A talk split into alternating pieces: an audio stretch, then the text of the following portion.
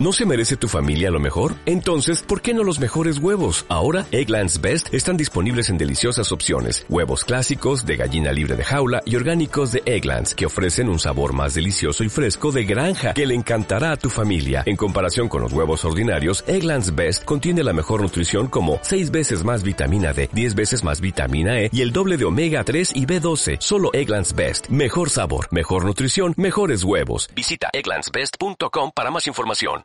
¿Qué tal amigos? ¿Cómo están ustedes? Bienvenidos a una nueva entrega de Los Bronson. Aquí estamos, como siempre, Emilio Suárez, quien les habla, Alonso Moleiro, que por espacio es producido por Carolina Medas. Estamos en las plataformas más conocidas del universo de las redes, pues Spotify, Apple, eh, iVoox. En esta entrega vamos a conversar sobre el episodio DirecTV. Tenemos eh, información que compartir con ustedes. Pues tenemos un invitado muy especial que es Miguel Sogbi, Emilio. Así es, Miguel Sogbi, eh, lo conocerán, un señor de radio por muchísimo tiempo, amigo de la casa. Eh, Así es. Además de, de ser una persona de radio, Miguel es un consultor de medios por mucho tiempo. su oficina de Media Office ha brindado servicios de consultoría a muchísimas empresas e instituciones en Venezuela y fuera de Venezuela sobre, sobre media. Y queremos hablar con él porque precisamente es alguien que conoce muy de cerca lo que ocurrió en DirecTV, ya que él era consultor de DirecTV. Bueno, no sabemos si lo sigue siendo, pero por muchos años eh, fue uno de los consultores de esta empresa en su operación en Venezuela. Miguel, bienvenido a los Bronson. Por fin, finalmente, Miguel. El Bronson perdido. Muchísimas gracias. A cada cochino le toca su hora, dicen. Eh, aquí estoy en Los Bronson. Saludos a, Emilio, a Alonso. Bien, bueno, lo primero que comentas, eh, Emilio, no soy ya hoy día consultor de comunicación estratégica para DirecTV porque mis actividades cesaron el mismo día del cierre, el, el 19 de este mes. Como cesó la actividad de todos los trabajadores de DirecTV, desde su gerente general, desde el country manager hasta el empleado número 600 de la, de la nómina, pues, eh, y todos los proveedores, digamos, cesamos nuestro trabajo ese día. Eh, en el marco de eso, pues, les puedo contar mi perspectiva. De, por un lado, yo te quería, yo te, quería preguntar, Miguel, en principio, si cuando eso ocurrió, tú te lo esperabas. O sea, si había un proceso que venía como por debajo de la tierra, que el público grueso desconocía. Todos nos levantamos madrugadas con la información de que no es que se va, se fue, o sea, chao, ¡pum! Así. ¿Cómo había, digamos, cómo venía la evolución de la situación en esos días? Bien, eh, era un escenario, pero era muy poco probable. Nosotros hicimos o, dibujamos varios, varios o muchos escenarios los primeros días de enero, cuando surgió el decreto este de la OFAC, que se refería a Raúl Gorrín y Globovisión, y un escenario era el cese de operaciones. Pero la verdad es que también habíamos previsto que eso cayera en una suerte de pausa administrativa y que no se concretara.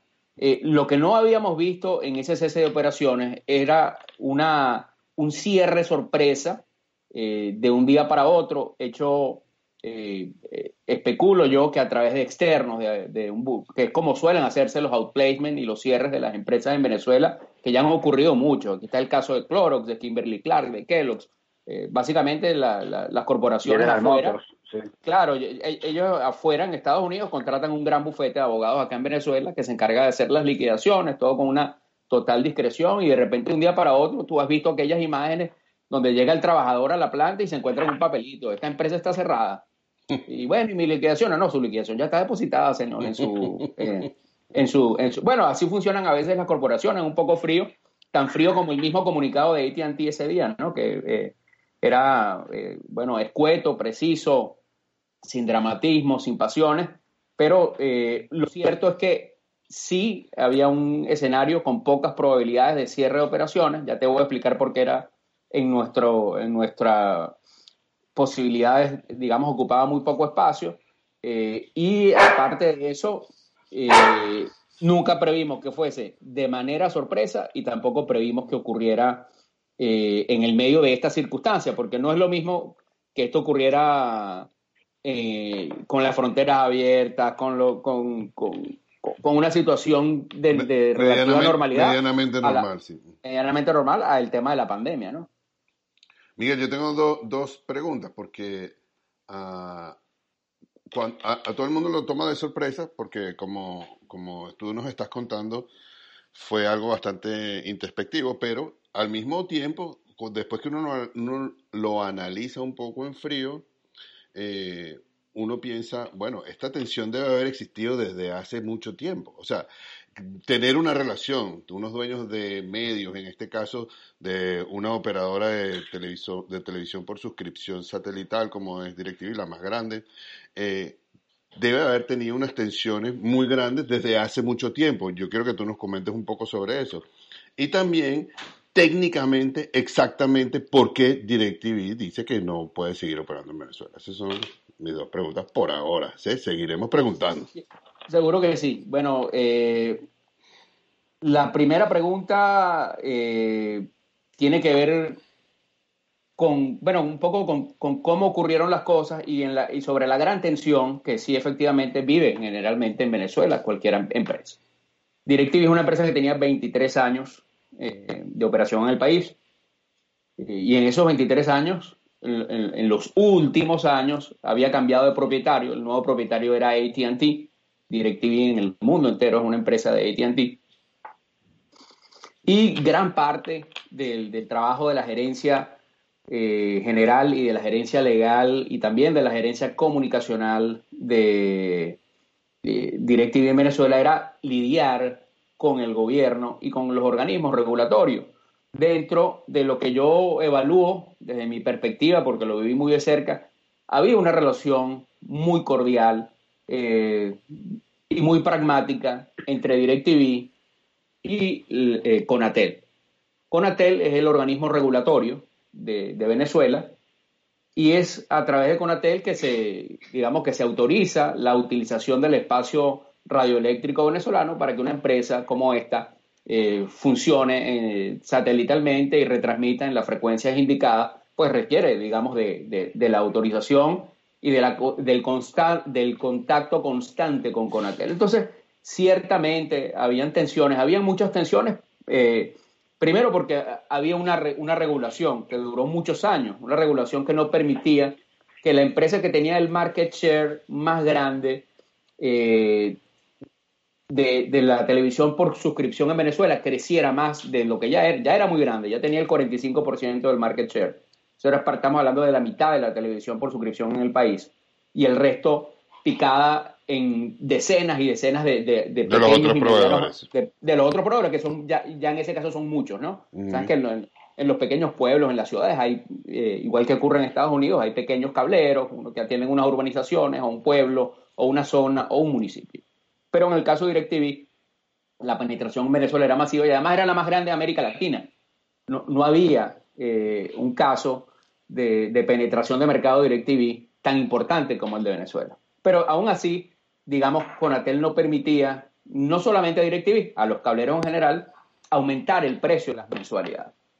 Bueno, dentro de eso, cada vez que se lograba un pequeño aumento en la tarifa, era una, pequeña victoria eh, para DirecTV, dentro de esa relación cordial donde eh, Conatel iba entendiendo que, que, en unos precios tan irrisorios que, a veces llegaban a dos dólares el mes, eh, pero que a veces iban por debajo de dos dólares el mes, la operación era insostenible. Y de hecho, en el año 2019, cuando ocurre acá en Venezuela una cierta liberización, se, libera un poco la economía de tantas regulaciones, eh, DirecTV no le, no, no le quitan la regulación de la mensualidad, pero sí le permiten a través de, digamos, de terceros, de, un poco como ocurre con la telefonía celular. Yo pongo la línea, eh, yo pongo la señal de, de, DirecTV y unos terceros que están en los centros comerciales y en Mercado Libre, etcétera, te vendían el decodificador y la antena. Unos agentes autorizados. Agentes autorizados. Entonces, eso permitió que en, apenas meses un mercado que venía reprimido, ahogado, que, no, que deseaba crecer porque mucha gente quería el servicio pero no podía, bueno, que explotara y se vendieron eh, más de 100 mil decos en, las primeras de cambio. Entonces, eh, había un entendimiento y había un cierto pragmatismo que, sin embargo, todavía lo juzgo muy duro porque si, si había aquí un mito en Venezuela era que no no podían liberar el precio de la harina pan, la harina pan la, liberaron y DirecTV seguía regulado, lo cual uno no, lo termina de entender a estas alturas. Pero mientras en el resto de, la región pagaban 30 dólares mensuales, 20 dólares mensuales, 40 dólares mensuales, depende del paquete que tú tuvieras, en, Venezuela se pagaba 2 dólares o menos de 2 dólares la mensualidad de DirecTV según el paquete que tú tuvieras. Entonces había una relación eh, cordial, un poco respondiendo ya directamente a la pregunta, eh, pragmática, donde se buscaba básicamente el funcionamiento y el entendimiento eh, con el que funciona una empresa de este tipo y de este tamaño. Nosotros estamos en este mercado y en muchos otros mercados y en cada mercado pues tengo que tratar de adaptarme a, las regulaciones locales y, a, bailar al ritmo que se baila en cada país. El ritmo que se baila en Perú o que se baila en Ecuador o que se baila en Argentina es diferente al que se baila en Venezuela y eso era lo que, lo, que ocurría. Entonces, eh, la, relación era, desde mi punto de vista, fluida. Eh, parte de, ese flujo tenía mucho que ver con el compromiso social de DirecTV. Yo diría que es una empresa que, invertía muchísima energía y muchísimo tiempo en actividades de responsabilidad social eh, que, las hacían muy bien. Yo creo que tenía el voluntariado de empleados más grande de Venezuela, por lo menos el 40% de los empleados participaban ocasionalmente en, alguna actividad de responsabilidad social durante el año, como, como voluntarios, llevando alegría a un ancianato o limpiando playas. Eh, entonces, e, era una empresa muy sana en Venezuela y, y, que, y, que, hacía todo lo posible por operar bajo las circunstancias y, un poco para entender también a las corporaciones y a las empresas lo, lo que hacen las empresas cuando están en mercados complejos como el venezolano y tienen una posición de liderazgo tan grande como la que tenía DirecTV, bueno, tú tratas de surfear y de aguantar, porque son negocios que están montados, ya tenían 23 años y podían estar 50 años más aquí en Venezuela y seguramente algún día volverán. Too big to fail, le llaman aquí en Estados Unidos, too big to fail. Tú, tratas de, aguantar la pela, adaptarte y vas apostando a tener una, operación que de repente no te da ganancia, pero tampoco te da pérdida, estás ahí eh, en, la rayita. Navegando, sigues navegando y sigues navegando. Eh, más o menos eso, eh, eso era, Miguel, lo que uno podía ver a distancia, que había esa, esa, esa como pedaleando ahí con, la, con las imposiciones del gobierno. Pero hay un tema acá, claro, que es lo que produce la ruptura, pues la causa inductiva de su salida. Eh, DirecTV parece haber quedado como atrapada entre dos, dos tendencias y, no sé cómo tú lo ves, pero mi impresión es que como que se fastidiaron. O sea, de pronto, mire chicos, vámonos de aquí. O, sea, que, o se les trancó por completo el serrucho, de verdad.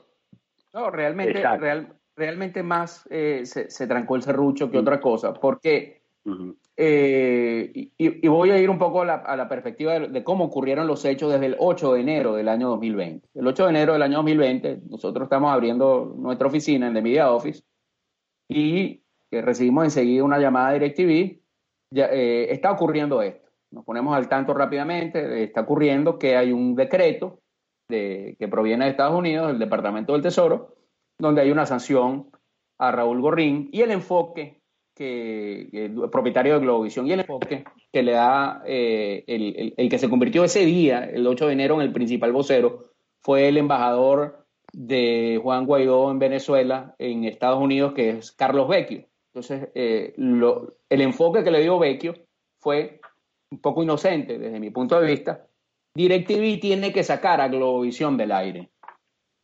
Lo que no calculó ah. es que eso no podía ocurrir porque al final, inevitablemente, la operación es regulada y controlada por Conatel. Y por supuesto, ante esa eh, opinión que se generó ese día, que no, llegó a mayores, porque ese día pasaron muchas cosas. Ese fue un día, el 8 de enero, se cayó el avión de Turkish Airlines. Eh, eh, bombardearon Irán y, mataron a Soleimani. Entonces ocurrieron una serie de cosas en la agenda mediática que no, dejaron que, el tema, no cupo, digamos, no hubo espacio. No, hubo efervescencia para el tema. Pues, ocurrieron, me acuerdo, eran tres noticias, ahí me refería a dos, pero eran tres noticias más el tema de DirecTV. Entonces, bueno, cogió algo de vuelo, pero no demasiado. Entonces, eh, el día 9 me reúno yo con, la gerencia general eh, y una de las cosas que, que supimos fue que, bueno, Conatel, eh, palabras más, palabras menos, dijo, bueno, muy bonito todo, pero aquí mandamos nosotros. Es decir, aquí el que saca o pone canales del aire es el gobierno de Venezuela en el espacio radioeléctrico venezolano. Como que no se les ocurra eh, ustedes cumplir una, un decreto que viene desde afuera y sacar a Globovisión del aire. Eh, bueno, eso se empezó a analizar, se construyeron diversos escenarios. Cuando vino la sanción de, perdón Miguel que te interrumpa, cuando vino la sanción contra Gorrín, específicamente se pidió que saliera Globovisión de, del aire. no, nunca. O eso fue... decreto, no, el decreto nunca lo dice de esa manera, por eso te digo que ahí había una interpretación de, Carlos Vecchio en, en cómo él dio... Apresuradamente, tal vez. Le, dio, volumen a la información, bueno, y, apresuradamente y sobre todo políticamente, pues.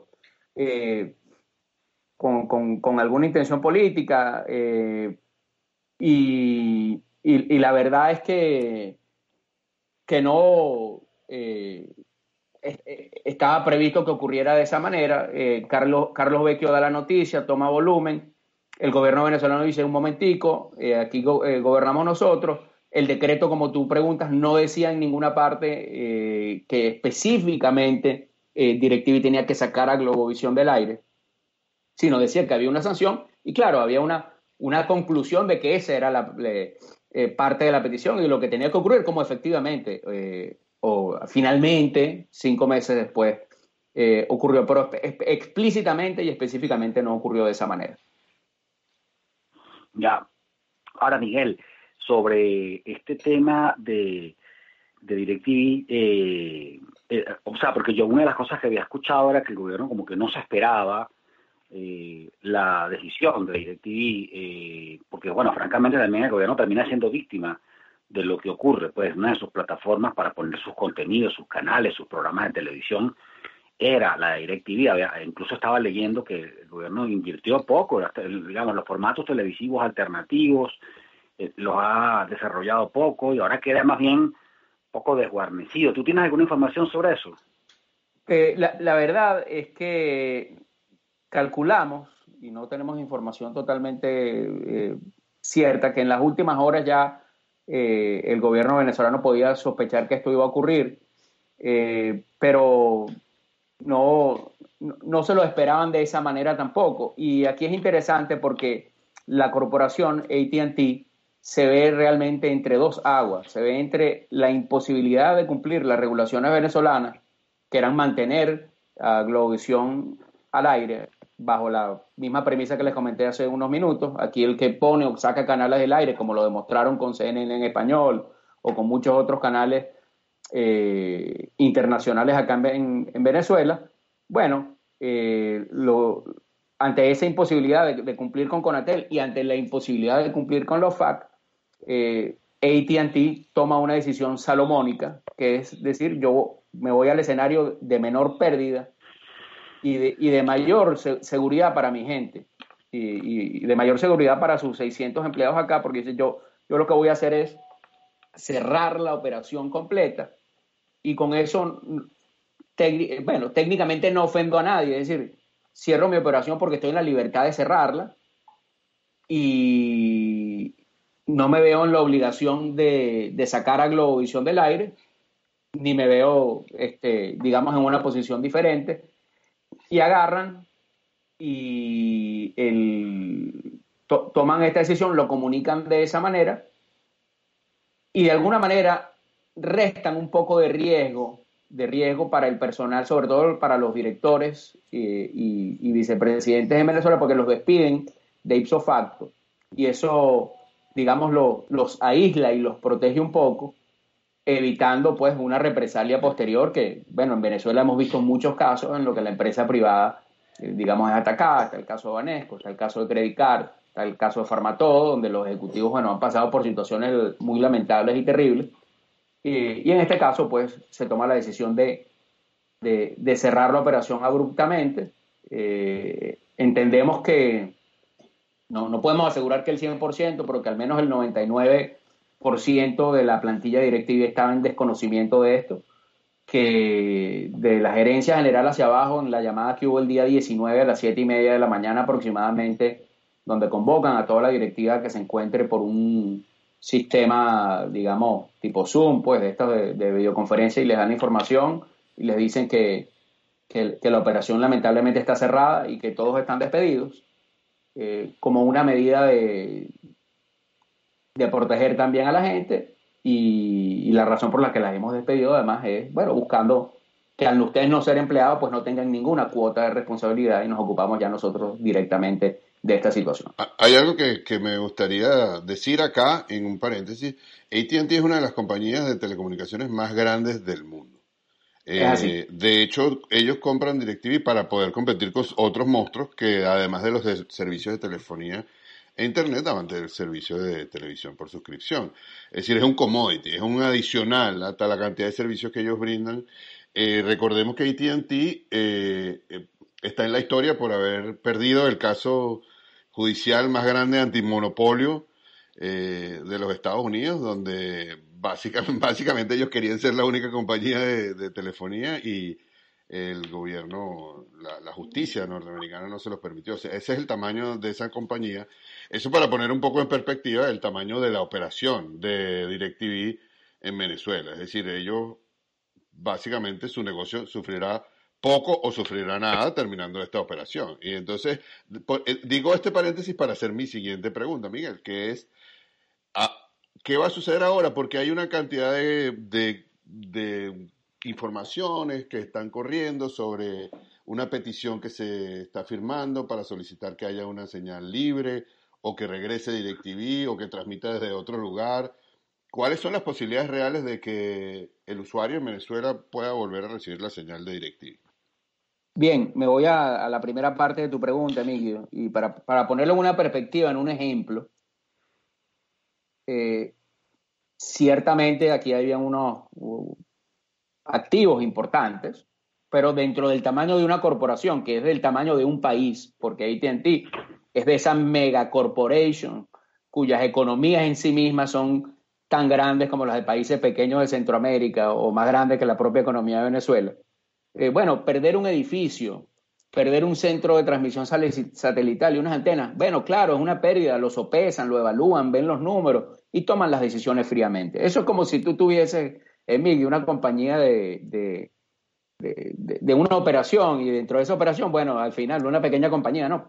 Eh, cerró la operación acá y bueno, perdimos una oficina, este, 20 sillas, 20 laptops, y cinco camionetas pick que teníamos para transportar el, personal. O sea, eh, para ponerlo en perspectiva, para que la gente pueda entender un poco eh, cómo funcionan corporaciones que son tan, tan grandes. Claro, o sea, Venezuela, Venezuela sería una cosa así como el maletero, pues. Tienes unas sillas ahí, pero no, o sea, es una cosa demasiado grande, pues.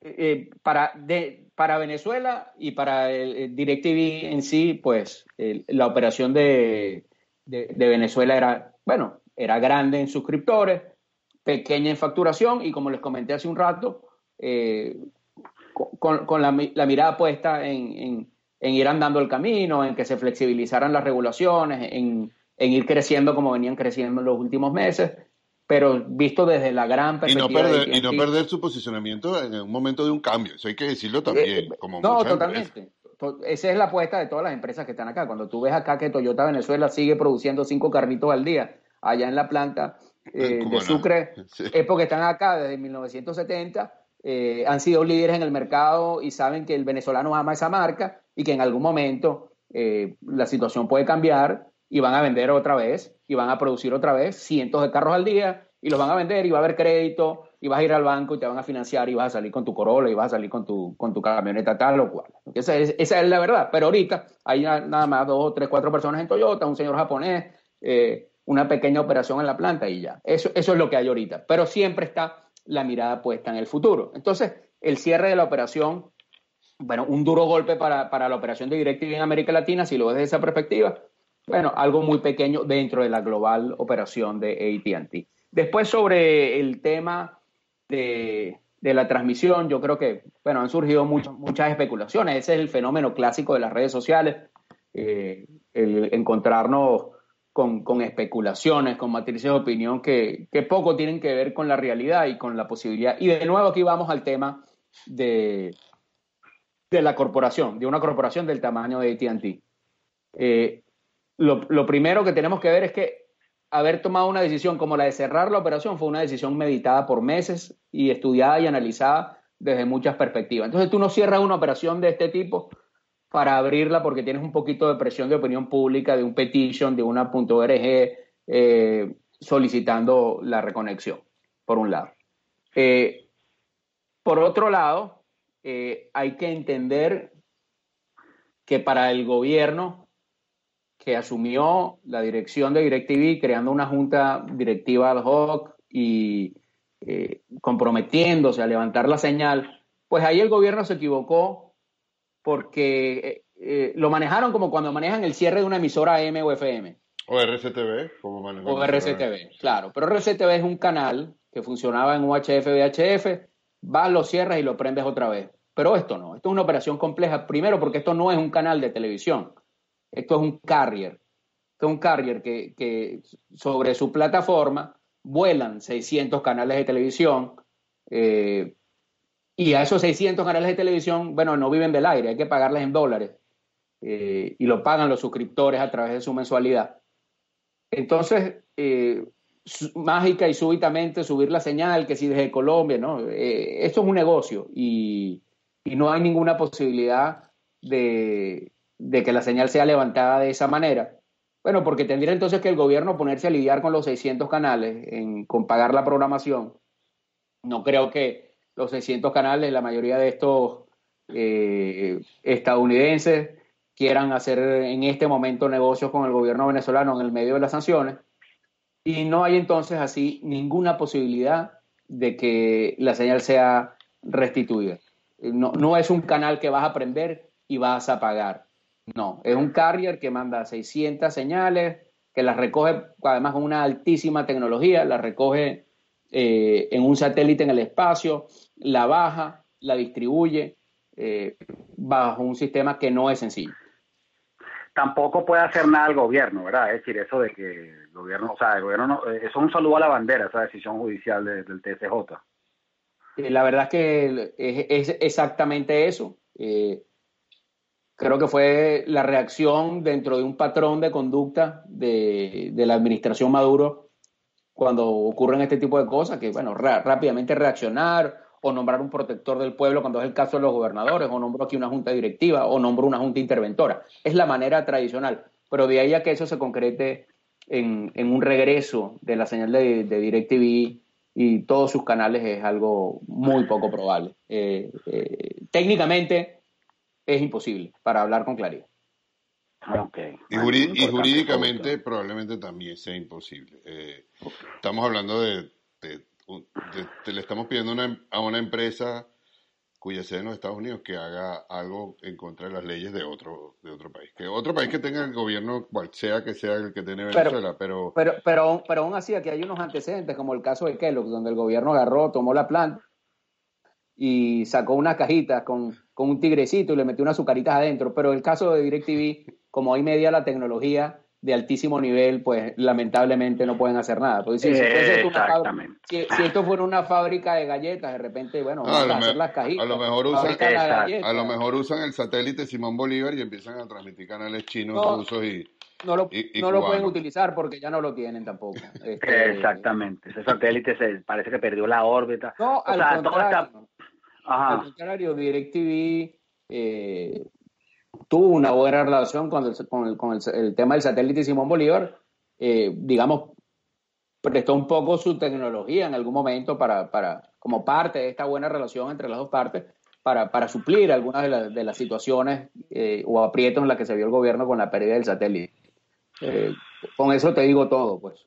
Bueno, tenemos que ir despidiendo. El asunto es que el venezolano, los venezolanos estamos el país cada vez más aislado y los ciudadanos cada vez más aislados y separados. Y esto es una pérdida enorme, grandísima, porque DirecTV no solamente tenía un entretenimiento extremadamente popular, como Miguel nos estaba comentando, sino que además era un vehículo de información que, de los que todavía quedaban. Un vehículo de varios vehículos de información importantes, aunque ya, ya se fueron perdiendo algunas eh, cuencas de ese, de ese collar en el camino. Miguel, queremos agradecerte haber estado con los Bronson. Bienvenido a la radio, porque esto es radio. claro que sí, es la, Esto no es va de retro, pero, pero ni vas a poner. Ni tienes, eh, ni tienes un compañero que ponga reggae todo el tiempo, pero. pero está bueno, el reggae. Me hace reír ese comentario, ¿no? Pero tengo aquí a Alonso, que fue parte de Va de Retro en muchas ocasiones, con su... Muchísimas veces, ¿cómo no? De, antianal, de antianálisis político. Eh, bueno, lo, más, lo, más triste, para, para cerrar un poco, eh, y, tú nombras algo ahí muy interesante, Miguel, que es la gran penetración popular que tenía DirecTV en Venezuela. Eh, cuando hablamos de 45%, estamos hablando que en una finca en el estado Trujillo, donde no llega ni internet ni llega nada, llegaba DirecTV por su misma característica satelital. Estamos hablando que en las zonas populares, en los barrios en Petare, tú ves una antena al lado de la otra, este, una casita al lado de la otra con su antena DirecTV. Entonces la pérdida es enorme. Estamos hablando de que por lo menos 10 millones de personas, estamos hablando de, de 2 millones de suscriptores, calcúlalo más o menos a, a 4 miembros por familia multiplícalo por cuatro, entonces estamos hablando de, de, 8 o 10 millones de personas que dejaron de tener acceso no solamente a la televisión, sino acceso a la modernidad, porque eh, si lo vemos desde la, perspectiva, digamos, social y política de lo que ocurrió, DirecTV eh, era una gran empresa, una empresa que generaba empleos, que generaba 600 empleos, llegó a generar muchos más en algún momento, una empresa con gran compromiso social, una empresa con una política de recursos humanos eh, maravillosa. Este año fue calificada como Great Place to Work en Venezuela, justamente. Eso es un reconocimiento a una política de recursos humanos y compromiso con su gente fuera de serie.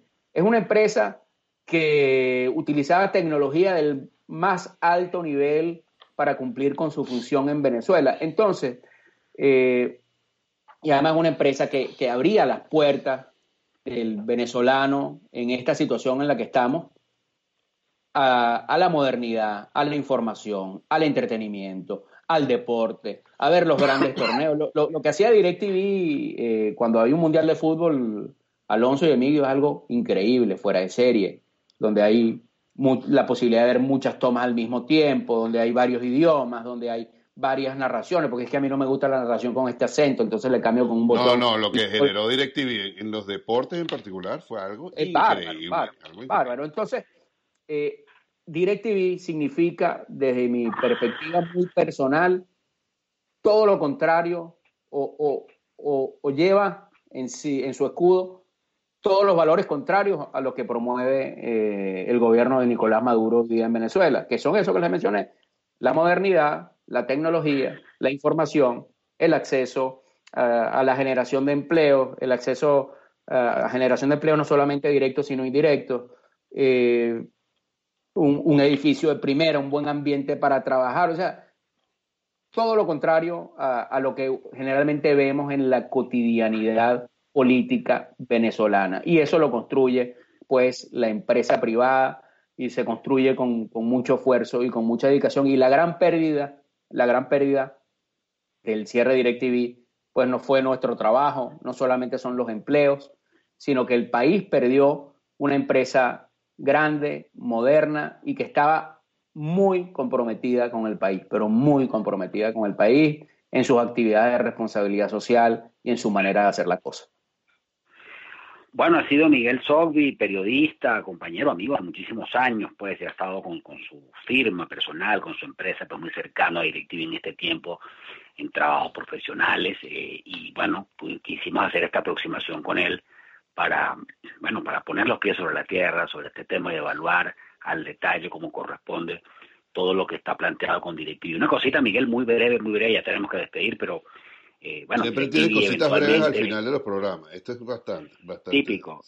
pero esta es brevísima porque estamos ya muy, extendidos. Este tema de, de DirecTV puede volver, tiene que cambiar el país, por supuesto, el contexto.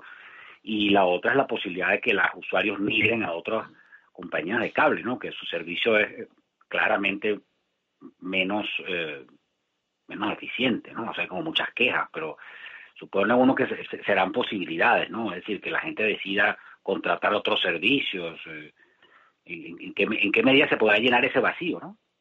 Bueno, lo, primero, eh, en un cambio probable de administración en Venezuela, de gobierno en Venezuela, pues seguramente DirecTV quisiera volver. Habrá que ver si cuando eso ocurre, porque es que la tecnología va muy rápido, habrá que ver si cuando eso ocurre existe la televisión por suscripción, porque probablemente haya todo cambia tan rápido que de repente ya ese no es, un, no es un negocio interesante, ¿no? Entonces eso eh, podría ocurrir. Y por otro lado, eh, cuando tú dejas en una empresa de mucha tecnología como esa, un vacío de mercado del 45%, no lo puedes llenar de un día para otro. O sea, no hay ningún competidor de, La gente está desesperada, por supuesto, por tener acceso a la televisión de alguna u otra manera. Y, pero pero el, el cuello de botella es muy pequeño, es muy angosto para llenar rápidamente el vacío que deja DirecTV. Así que lamentablemente a los venezolanos les vienen algunos años sin televisión por cable mientras el resto de los oferentes, y aparecerán nuevos oferentes también, y Conatel, estoy seguro, va a favorecer eh, concesiones para que eh, nuevas empresas se instalen y presten servicio eh, en el país de alguna u otra manera, pero en el corto plazo es imposible que un mercado que estaba, digamos, lleno en el 45% con una tecnología como esa la pueda sustituir rápidamente. Bien, Miguel, muchísimas gracias. Entonces, ha sido Miguel Sogbi y Emilio. Con esto cerramos esta entrega súper completa, informativa y necesaria, además, ¿no? Esto debe ser un hit. Y a Miguel, y Miguel volverá a los Bronson. Eso es una, eso no es una oferta política, eso es una, una, pegando promesa, fuerte. una promesa real, pegando fuerte. Gracias, Miguel.